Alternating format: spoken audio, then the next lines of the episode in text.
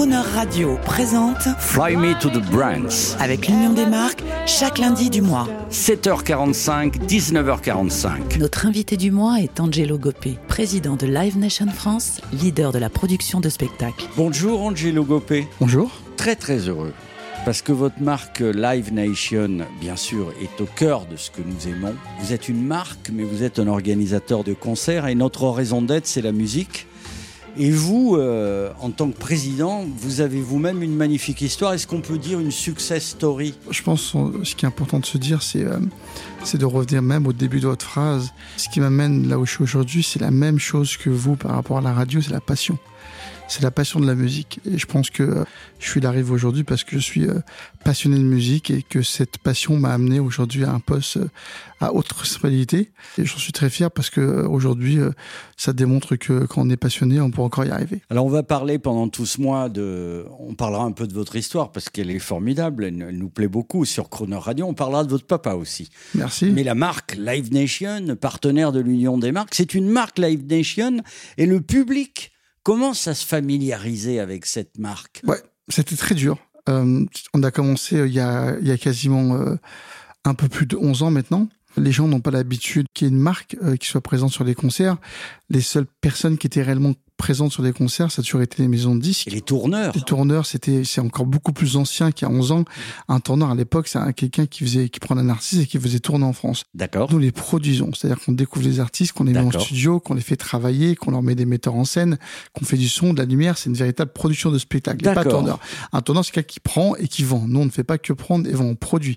On valorise l'artiste et, euh, et on le met en avant sur nos contenus, sur nos plateformes et, et sur scène. C'est une vraie différence parce que ça veut dire que c'est vraiment un travail qui est très très en amont et, euh, et qui, et qui effectivement euh, induit beaucoup beaucoup d'investissement parce qu'aujourd'hui un artiste qui a un premier album entre les répétitions, entre le décor, entre la préparation, ça demande beaucoup d'investissement. Vous avez dit à juste titre que vous valorisiez les artistes, mais alors pourquoi la marque, votre marque, elle est mise en avant? Normalement, c'est l'artiste qui est mis en avant. Alors, ce qui se passe aujourd'hui, c'est que les marques qui étaient en France étaient beaucoup plus des maisons de disques que des producteurs de spectacles. D'accord. Donc, il y avait une confusion.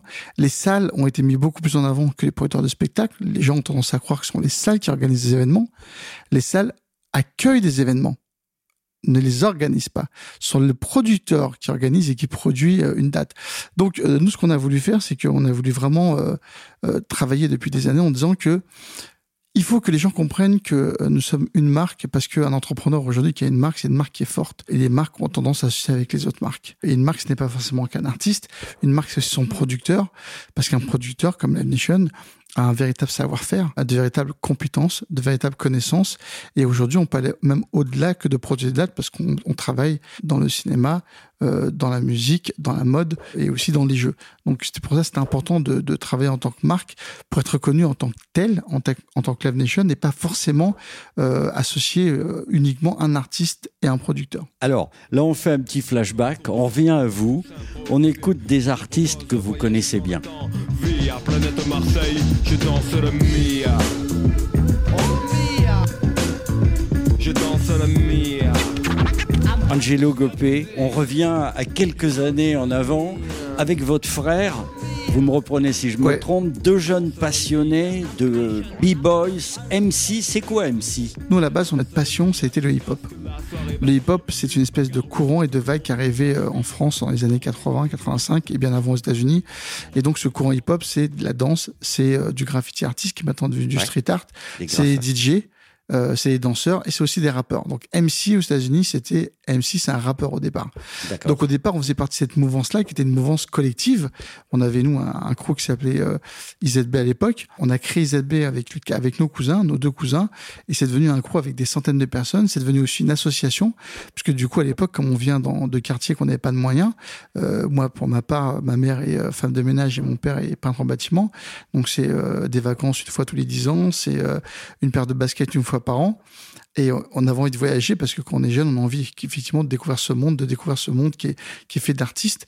Et on a créé une association pour pouvoir aider les autres jeunes comme nous à voyager. Et donc, ça nous a amené dans le hip-hop et dans le rap. Vous devenez donc un organisateur. On devait organisateur de soirées et puis de concerts.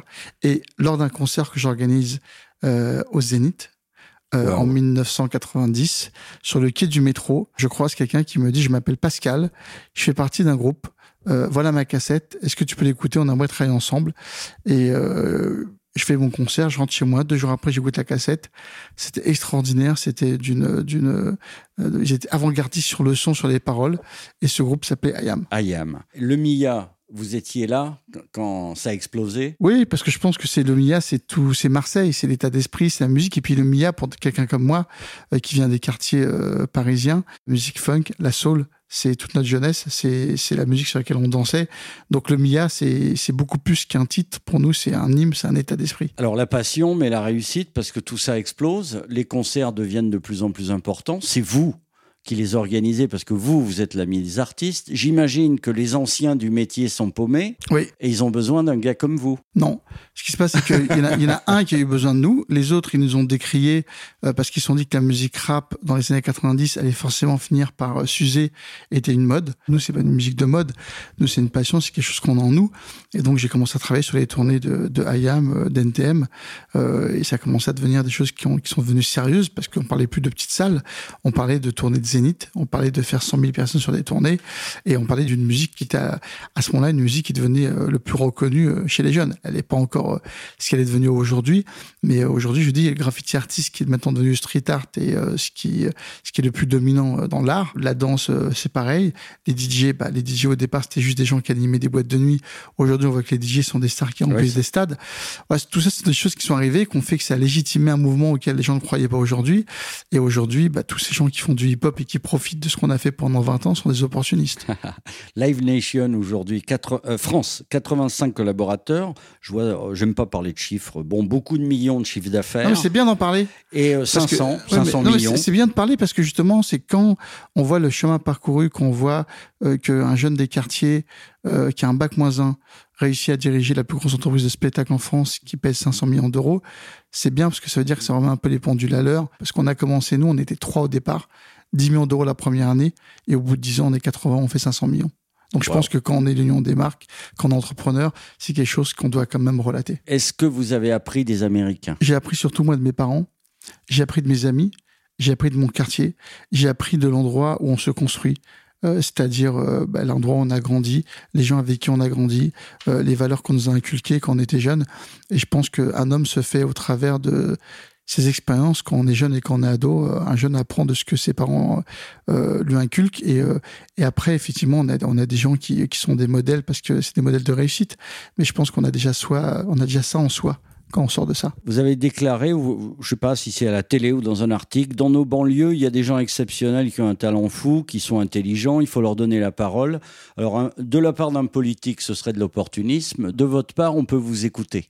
Un petit mot là-dessus? Bah, c'est ce, que- c'est ce que je dis, c'est que moi je suis un bac moins 1, je suis arrivé là où je suis aujourd'hui. Euh, quand je parle à des personnes, euh, très peu de personnes ont l'impression que c'est le cas, en me disant mais c'est pas possible, tu rigoles. Puis quand je le dis, les gens rigolent en pensant que c'est une blague, c'est pas une blague. Je pense que des gens comme moi, dans les quartiers défavorisés, dans les banlieues, des gens issus de la migration, il y en a beaucoup, et on leur donne pas leur chance parce qu'ils n'ont pas accès aux grandes études, parce qu'ils n'ont pas les moyens pour se payer des grandes études. Et euh, ce qu'il faudrait aujourd'hui, c'est que les politiques, certains s'en servent comme opportunistes parce qu'ils vont pas au fond. Euh, par contre, c'est un vrai cri, c'est parce que je pense que la France de demain, elle se construit tous ensemble et qu'on a besoin aujourd'hui de toutes les intelligences venant de tous les endroits. On va se quitter avec Tom Jones, un des artistes préférés de cette station, qu'on va retrouver concert Live Nation prévu le 8 septembre. C'est le concert événement de la rentrée. Oui, au Grand Rex. on- Tom Jones ne vient pas souvent. Je pense que le Rex est la salle pour lui. Et euh, je pense qu'on va avoir un concert qui va être historique. Tom Jones, c'est un des plus grands chanteurs populaires euh, anglo-saxons, internationaux, mondiaux. C'est un grand crooner. Et là, je voudrais faire une mention pour votre papa, parce que c'est lui qui vous a appris les crooners. Moi, je suis un lover. Et, euh, et on dit des fois, mais comment tu peux être, euh, comment tu peux écouter du rap et être lover? Mais parce que j'ai été bercé par Lionel Richie, j'ai été bercé par euh, euh, Tom Jones, j'ai été bercé par Engelberg, j'ai été euh, bercé par tous ces gens-là. Une des, une des premières chansons que mon père m'a fait écouter, c'était un 45 ans de Kenny Rogers avec la flamme qui s'appelait euh, Lady. Et il me racontait l'histoire de Lady. Lady, c'est euh, Lionel Richie qui a écrit la chanson pour lui. Et euh, finalement, euh, ça a pris des semaines avant qu'il enregistre. Il a appelé au studio, il lui a dit, mais viens, euh, viens, euh, viens, je crois que je veux ta chanson. Et euh, il lui a dit, bon, ben, je la veux. Et euh, Lionel Richie avait écrit, elle avait écrit qu'un couplet. Et euh, du coup, pendant que Kenny Rogers enregistrait le premier couplet, il a été aux toilettes, il a écrit le second couplet. Cette chanson, elle est extraordinaire parce que je pense que voilà, c'est c'est des chansons d'amour. Et euh, je pense que les, les crooners, c'est des gens qui aujourd'hui nous font du bien au cœur et nous font du bien à l'âme. Eh bien, on va la programmer parce que vous nous avez collé. On l'a pas. On l'a pas, cette chanson. Et là, on écoute Tom Jones et je vais vous épater en live. La grande star, le, le- le grand monsieur Tom Jones en live avec le Jules Solan Big Band. C'est du lourd. À lundi. Merci. Don't get me wrong, ain't gonna do you no harm. This bomb's for loving, you can shoot it far. I'm your main target, come and help me ignite. Love struck, holding me tight. Make me explode, although you know the route to go to sex me slow. Yes, I must react to, to claims of those who say that you are not all that. Sex bomb, sex bomb, you're my sex bomb, and you can give it to me when I need to come along. Sex bomb, sex bomb, you're my sex bomb, and baby you can turn me on. Sex bomb, sex bomb, you're my sex bomb, and you can give it to me when I need to come along. Sex bomb, sex bomb, you're my sex bomb, and baby you can turn me on. You can give me more and more, counting up the score.